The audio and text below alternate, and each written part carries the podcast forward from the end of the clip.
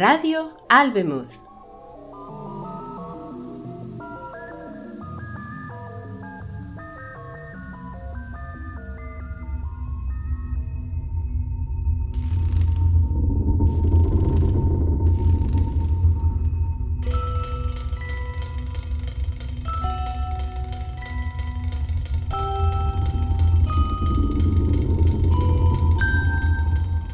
Marionetas S.A.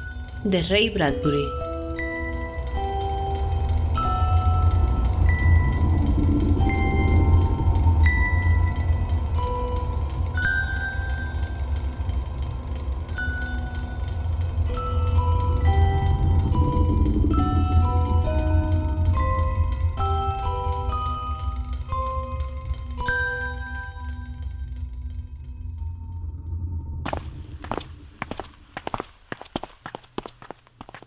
Caminaban lentamente por la calle, a eso de las diez de la noche, hablando con tranquilidad.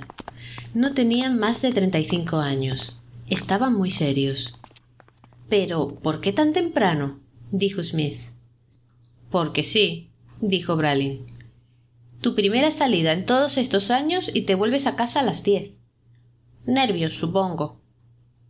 Me pregunto cómo te la habrás ingeniado. Durante diez años he tratado de sacarte a beber una copa. Y hoy, la primera noche, quieres volver enseguida. No tengo que abusar de mi suerte, dijo Bralin. ¿Pero qué has hecho? ¿Le has dado un somnífero a tu mujer? No, eso sería inmoral. Ya verás. Doblaron la esquina. De veras, Bralin, odio tener que decírtelo, pero has tenido mucha paciencia con ella. Tu matrimonio ha sido terrible. Yo no diría eso. Nadie ignora cómo consiguió casarse contigo, allá en 1979 cuando ibas a salir para Río. Querido Río, tantos proyectos y nunca llegué a ir. Y cómo ella se desgarró la ropa y se desordenó el cabello y te amenazó con llamar a la policía si no te casabas con ella. Siempre fue un poco nerviosa, Smith, entiéndelo. Había algo más. Tú no la querías. Se lo dijiste, ¿no es así? En eso siempre fui muy firme pero sin embargo te casaste. Tenía que pensar en mi empleo, y también en mi madre y en mi padre. Una cosa así hubiese terminado con ellos. Y han pasado diez años. Sí, dijo Bralin, mirándolo serenamente con sus ojos grises. Pero creo que todo va a cambiar. Mira. Bralin sacó un largo billete azul. ¿Cómo? ¿Un billete para Río? ¿El cohete del jueves? Sí, al fin voy a hacer mi viaje. Es maravilloso, te lo mereces de veras. Pero ¿y tu mujer? ¿No se opondrá? ¿No te hará una escena? Bralin sonrió nerviosamente. No sabe que me voy. Volveré de Río de Janeiro dentro de un mes y nadie habrá notado mi ausencia excepto tú. Smith suspiró. Me gustaría ir contigo. Pobre Smith, tu matrimonio no ha sido precisamente un lecho de rosas, ¿eh? No, exactamente. Casado con una mujer que todo lo exagera. Es decir, después de diez años de matrimonio, ya no esperas que tu mujer se te siente en las rodillas dos horas todas las noches, ni que te llame al trabajo doce veces al día, ni que te hable en media lengua. Y parece como si en este último mes se hubiese puesto todavía peor. Me pregunto si no será una simple. Ah, Smith, siempre el mismo conservador. Bueno, llegamos a mi casa. ¿Quieres conocer mi secreto? ¿Cómo pude salir esta noche? Me gustaría saberlo. Mira allá arriba, dijo Bralin. Los dos hombres se quedaron mirando el aire oscuro. En una ventana del segundo piso apareció una sombra. Un hombre de treinta y cinco años, de sienes canosas, ojos tristes y grises y bigote minúsculo, se asomó y miró hacia abajo. ¿Pero cómo? Eres tú. gritó Smith. Shh. no tan alto. Bralin agitó una mano. El hombre respondió con un ademán y desapareció. Me he vuelto loco, dijo Smith. Espera un momento. Los hombres esperaron. Se abrió la puerta de la calle y el alto caballero de los finos bigotes y los ojos tristes salió cortésmente a recibirlos. Hola, Bralin, dijo. Hola, Bralin, dijo Bralin. Eran idénticos. Smith abría los ojos. ¿Es tu hermano gemelo? No sabía que. No, no, dijo Bralin serenamente. Inclínate. Pon el oído en el pecho de Bralin II. Smith titubeó un instante y al fin se inclinó y apoyó la cabeza en las impasibles costillas. Oh, no. No puede ser. Es. Déjame escuchar de nuevo. Smith dio un paso atrás y parpadeó, asombrado. Extendió una mano y tocó los brazos tibios y las mejillas del muñeco. ¿Dónde lo conseguiste? ¿No está bien hecho? Es increíble. ¿Dónde? Dale al señor tu tarjeta, Bralin 2. Bralin 2 movió los dedos como un prestidigitador y sacó una tarjeta blanca. Marionetas, Sociedad Anónima. Duplicados de sus amigos o de usted mismo. Nuevos modelos 1900 de humanoides plásticos, de funcionamiento garantizado desde 7.600 a 15.000 dólares, modelo de lujo. No, dijo Smith. Sí, dijo Bralin. Claro que sí, dijo Bralin II. ¿Desde cuándo lo tienes? Desde hace un mes. Lo guardo en el sótano, en el cajón de las herramientas. Mi mujer nunca baja y solo yo tengo la llave del cajón. Esta noche dije que iba a salir a comprar unos cigarros. Bajé al sótano, saqué a Bralin II de su encierro y lo mandé arriba para que acompañara a mi mujer mientras yo iba a verte, Smith. Maravilloso. Hasta huele como tú. Perfume de Bond Street y tabaco melacrinos. Quizá me preocupe por minucias, pero creo que me comporto correctamente. Al fin y al cabo, mi mujer me necesita a mí. Y esta marioneta es igual a mí, hasta el último detalle. He estado en casa toda la noche. Estaré en casa con ella todo el mes próximo. Mientras tanto, otro caballero paseará al fin por Río. Diez años esperando ese viaje, y cuando yo vuelva de Río, Bralin II volverá a su cajón. Smith reflexionó un minuto o dos. ¿Y seguirá marchando solo durante todo ese mes? preguntó al fin. Y durante seis meses, si fuese necesario. Puede hacer cualquier cosa comer, dormir, transpirar, cualquier cosa, y de un modo totalmente natural. Cuidarás muy bien a mi mujer, ¿no es cierto, Bralin II? Su mujer es encantadora, dijo Bralin II. Estoy tomándole cariño. Smith se estremeció. ¿Y desde cuándo funciona Marionetas S.A.? Secretamente, desde hace dos años.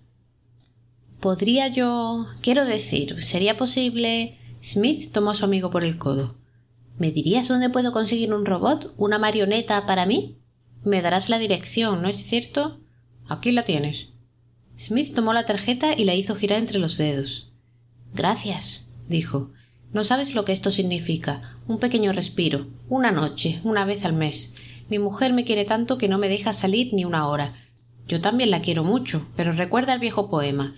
El amor volará si lo dejas, el amor volará si lo atas. Solo deseo que ella afloje un poco su abrazo. Tienes suerte después de todo. Tu mujer te quiere. La mía me odia. No es tan sencillo.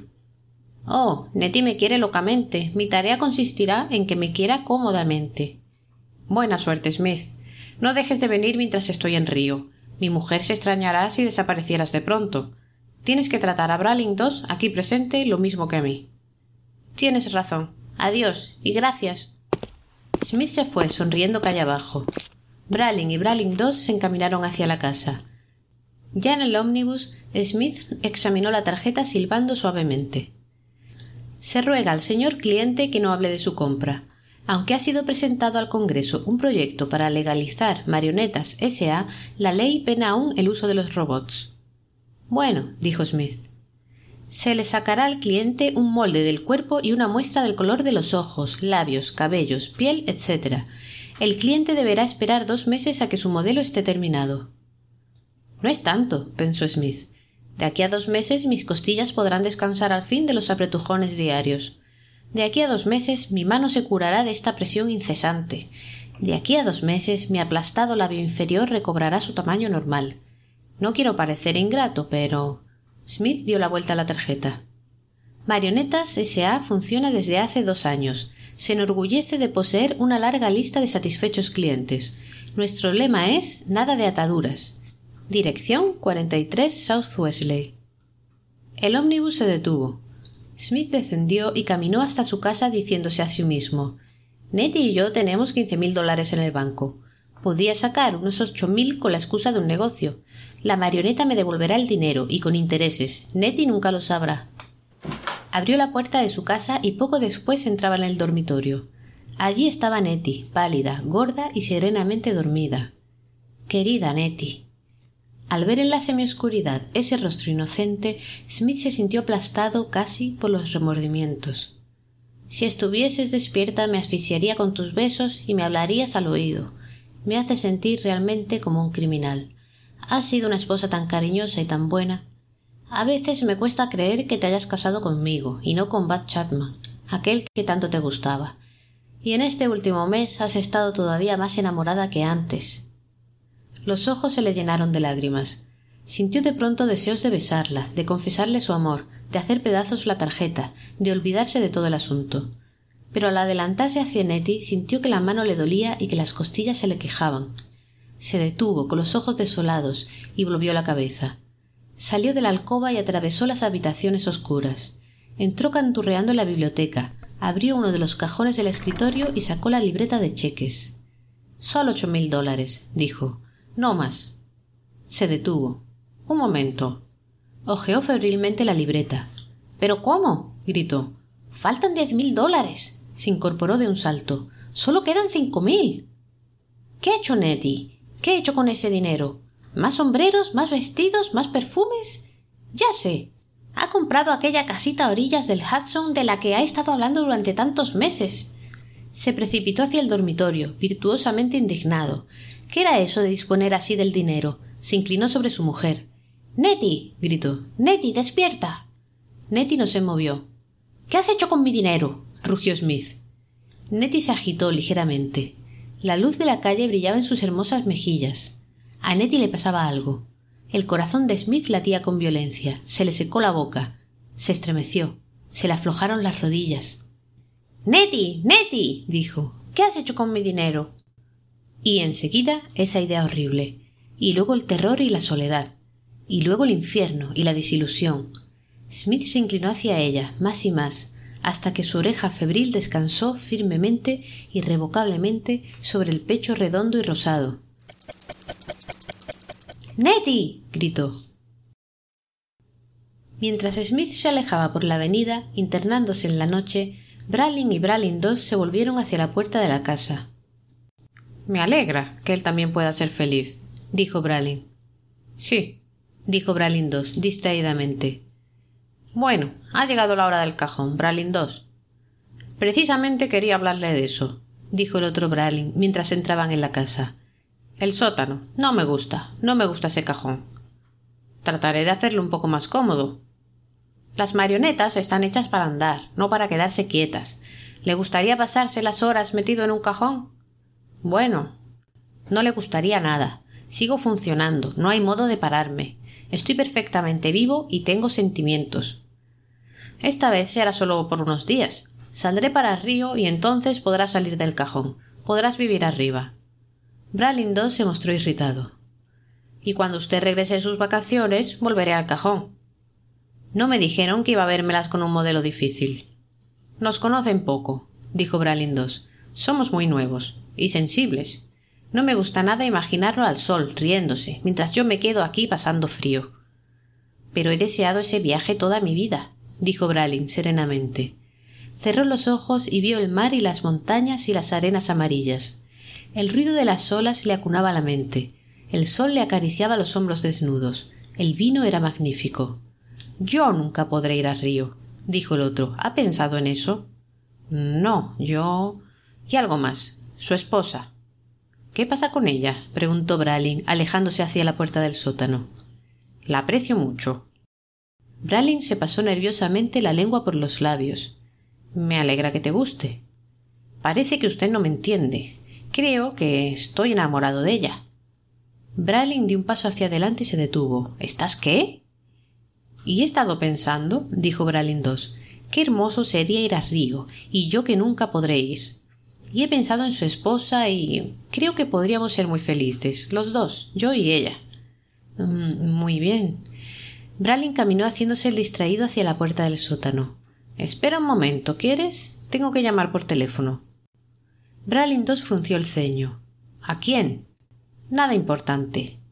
¿A Marioneta Sociedad Anónima? ¿Para decirles que vengan a buscarme? Eh, no, no, nada de eso. Bralin corrió hacia la puerta. Unas manos de hierro lo tomaron por los brazos. No se escape. Suéltame. No. ¿Te aconsejó mi mujer hacer esto? No. ¿Sospechó algo? ¿Habló contigo? ¿Está enterada? Bralin se puso a gritar. Una mano le tapó la boca. No lo sabrá nunca, ¿me entiende? No lo sabrá nunca. Bralin se debatió. Ella tiene que haber sospechado, tiene que haber influido en ti. Voy a encerrarla en el cajón. Luego perderé la llave y compraré otro billete para Río, para su esposa. Un momento, un momento, espera. No te apresures, hablemos con tranquilidad. Adiós, Bralin. Bralin se endureció. ¿Qué quieres decir con adiós? Diez minutos más tarde, la señora Bralin abrió los ojos. Se llevó la mano a la mejilla. Alguien la había besado. Se estremeció y alzó la vista. ¿Cómo? No lo hacías desde hace años, murmuró. Ya arreglaremos eso, dijo alguien.